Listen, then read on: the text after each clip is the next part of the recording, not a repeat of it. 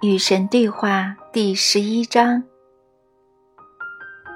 我想回到我提的那些问题，每个问题我都想知道更详细的解答。我知道，光是关系那个问题，我们就能写整本书。但要是那样的话，我就得不到其他问题的答案了。将会有其他时刻、其他地方，甚至会有其他书籍。我与你同在。让我们继续吧，等后面有时间，我们再来看看关系的问题。好的，那么我的下一个问题是：我在生活中为何总是赚不到足够的钱呢？我的余生注定要如此穷困吗？是什么导致我无法实现我在这方面的全部潜能呢？遇到这种情况的不止你一个，而是有许许多多的人。每个人都告诉我这是自尊的问题，表明我缺乏自尊。我遇到过十几个新时代导师，他们说缺乏任何东西的根源总是在于缺乏自尊。这是为了偷懒而把问题简化。你那些老师对这个问题的看法是错误的。你绝对不缺乏自尊。实际上，你毕生最棘手的任务是控制你的自我，别膨胀。有人说，你之所以如此落魄，是因为你自视太高。哎呀，你说对了，我又觉得尴尬和惭愧了。每次我说出有关你的事实，你总是说你感到尴尬和惭愧。尴尬是仍然在意别人如何看待自己的人才会有的反应。你要让你自己摆脱那种心态，不妨换个新的反应。不妨哈哈大笑，好吧。自尊不是你的问题，你被赐予大量的自尊，许多人都这样。你们都把自己看得很高，这是正常的。所以对于绝大多数人来说，自尊不是问题。那问题是什么呢？问题在于对富裕的原则缺乏理解，通常还要加上对善和恶的错误判断。让我来给你举个例子，请说。你总是认为金钱是恶是坏的，你还总是认为神是善的，表扬你。因此，在你的思维系统里，神和金钱井水不犯河水。嗯，从某种意义上来说，我想这是真的。我正是这么想的。这让事情变得很有趣。因为这让你很难从善的事物中得到金钱。我的意思是，如果某件事物在你看来非常善，那么你会觉得它在金钱方面的价值很低。所以，事物越善，它就越不值钱。持有这种看法的人，并非你一人，你们的整个社会都这样。所以，你们的教师收入微薄，你们的舞女日进斗金。你们的领袖的薪水跟体育明星的收入相比微不足道，乃至他们觉得非得贪污受贿，心理才能平衡。我们的神职人员食不果腹，而你们却宁可把钱花在那些从事娱乐行业的人身上。请仔细想想，每种你们认为具有很高的内在价值的东西，你们都绝对不愿意花大钱去得到。寻找治疗艾滋病良方的孤独科学家四处讨要研究经费，而那个写书讨论性交新招百事，并据此设置了录像带和开办周末研讨班的女人却发了大财。这种全部颠倒着来的作风是你们的极习，它源自错误的思维。那个错误的思维就是你们对金钱的看法。你们爱它，然而却说它是万恶之母；你们仰慕它，然而却蔑称它为阿堵物。你们说有钱人身上散发着铜臭。如果有人确实因为做善事而变得富裕，你们马上就会产生怀疑。你们认为那是错误的，所以。医生要么最好别赚太多钱，要么最好学会闷声发大财。至于内阁大臣，哇哦，他真的是最好别赚太多钱，先假定你们愿意让他当上内阁大臣，否则肯定会引起大麻烦。你明白了吧？在你的头脑中，选择了最高天职的人应该得到最低的报酬。嗯，是的，知道嗯就对了。你应该仔细想想，因为那个思维错的离谱。我想没有错或对这回事，确实没有。唯有对你有益的和对你无益的，对和错是相对的词汇。当使用它们时，我指的其实是对你有益或者无益。在这个例子中，你的金钱思维是错误的，因为它对你无益，不能让你得到你说你想要的东西。别忘了，思维是创造性的。所以，如果你认为金钱是恶的，同时又认为你自己是善的，嗯，你能看到其中的矛盾之处。尤其是你，我的孩子，这种人类特有的思维在你身上体现得尤为明显。绝大多数人并不像你这样认为这种矛盾是水火不容的。绝大多数人憎恶他们谋生的工作，所以他们并不介意从中得到金钱。可以这样说吧。他们认为这是恶有恶报，但你热爱你在生命中日日夜夜的所作所为，你热爱那些你用来填满时间的活动，因此，在你看来，获得大量的金钱作为你的劳动的回报，在你的思维系统里是善有恶报，这是你万万不能接受的。你宁愿挨饿，也不愿替纯粹的宗教服务收取阿堵物。仿佛你若收了钱，你的宗教服务便不再纯粹似的。在这里，我们看到了这种对待金钱的好物交织的态度。部分的你拒绝金钱，而部分的你则为缺乏金钱而怨憎。喏，宇宙不知道该怎么办，因为宇宙接受到你的两种不同思维，所以你的财运时好时差，因为你对金钱时喜时厌。你并没有坚定的立场，也不确定你的哪个想法才是真实的。宇宙只是台巨大的复印机，它制造的无非是许多你的思维的复印件而已。改变的方法唯有一种，你必须改变你的金钱思维。我怎么能够改变我的思考方式呢？我的思考方式就是我思考的方式。嗯，我的思维，我的态度。我的观念并非短时间内形成的，我想他们必定是多年的经验、毕生的遭遇的后果。关于我的金钱思维，你说对了，但我如何才能改变它呢？这也许是本书中最有意思的问题。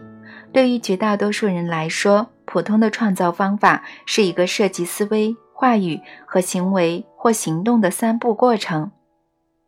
首先是是思维形成的观念，最初的概念，然后是话语。大多数思维最终将它们自身转换为话语，话语通常是被写下的或者说出的，这赋予思维附加的能量，将其推向世界，引起别人的关注。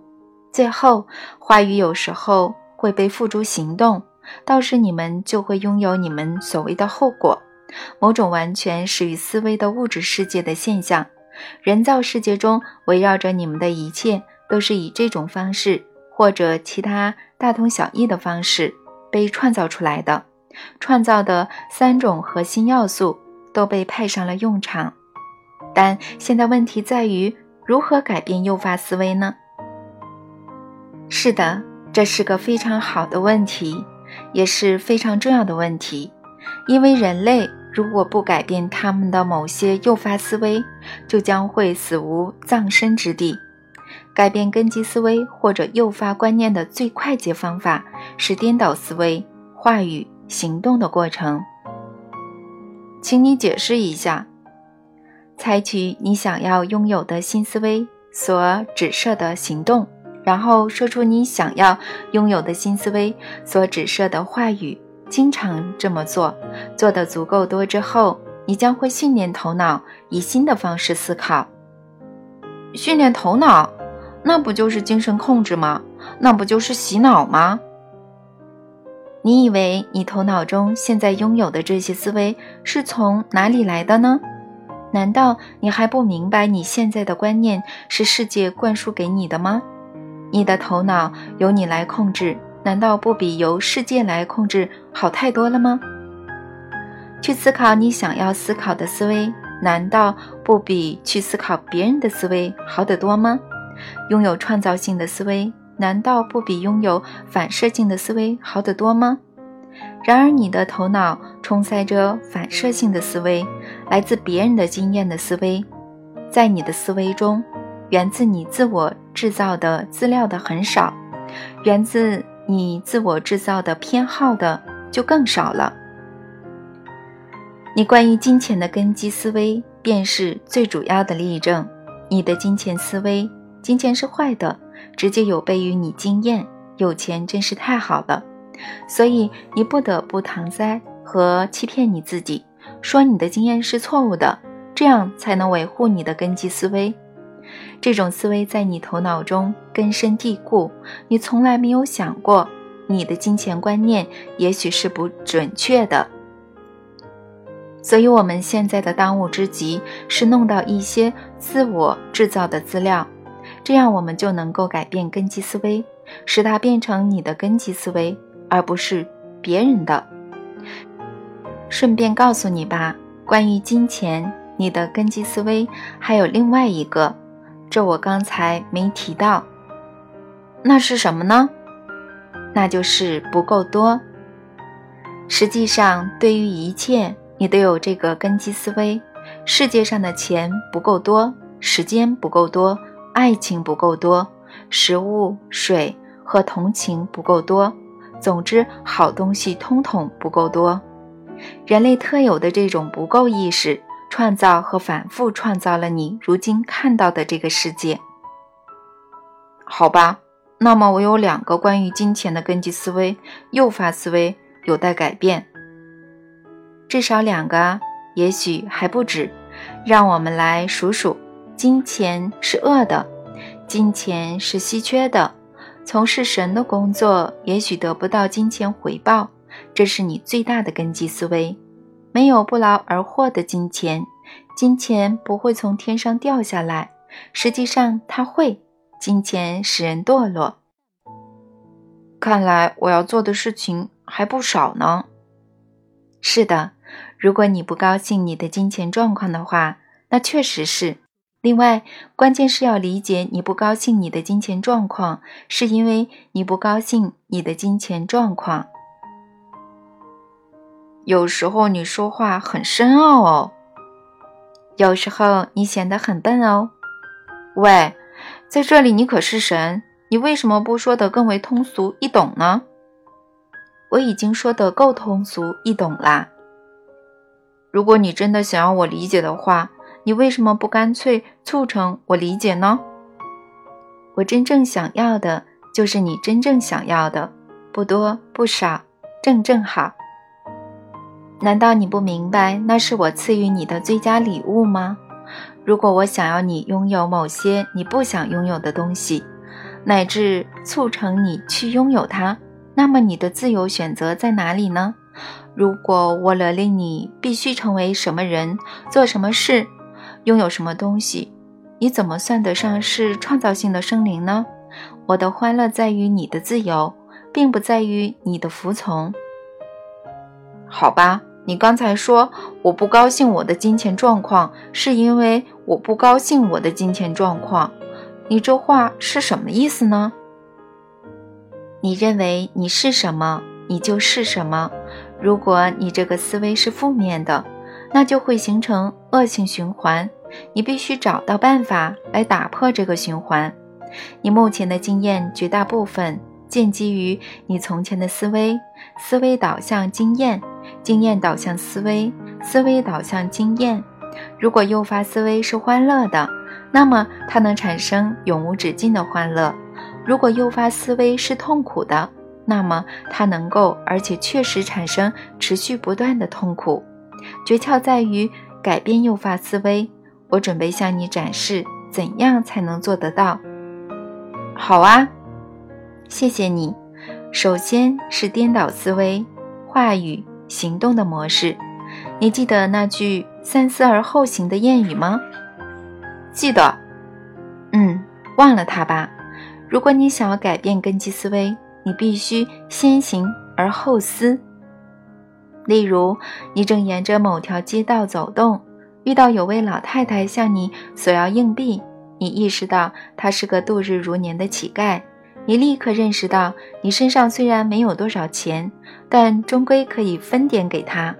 你最初的冲动是给他一些零钱，部分的你甚至已经准备伸进口袋去摸那几张小额钞票，给他一张一块的，甚至是一张五块的。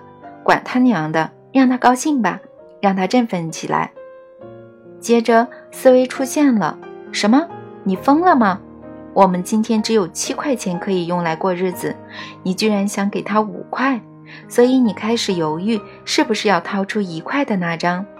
思维又来了：喂喂，走吧，你又没多少钱，怎么可以乱给呢？天哪，给他几个硬币就好了，我们快走吧。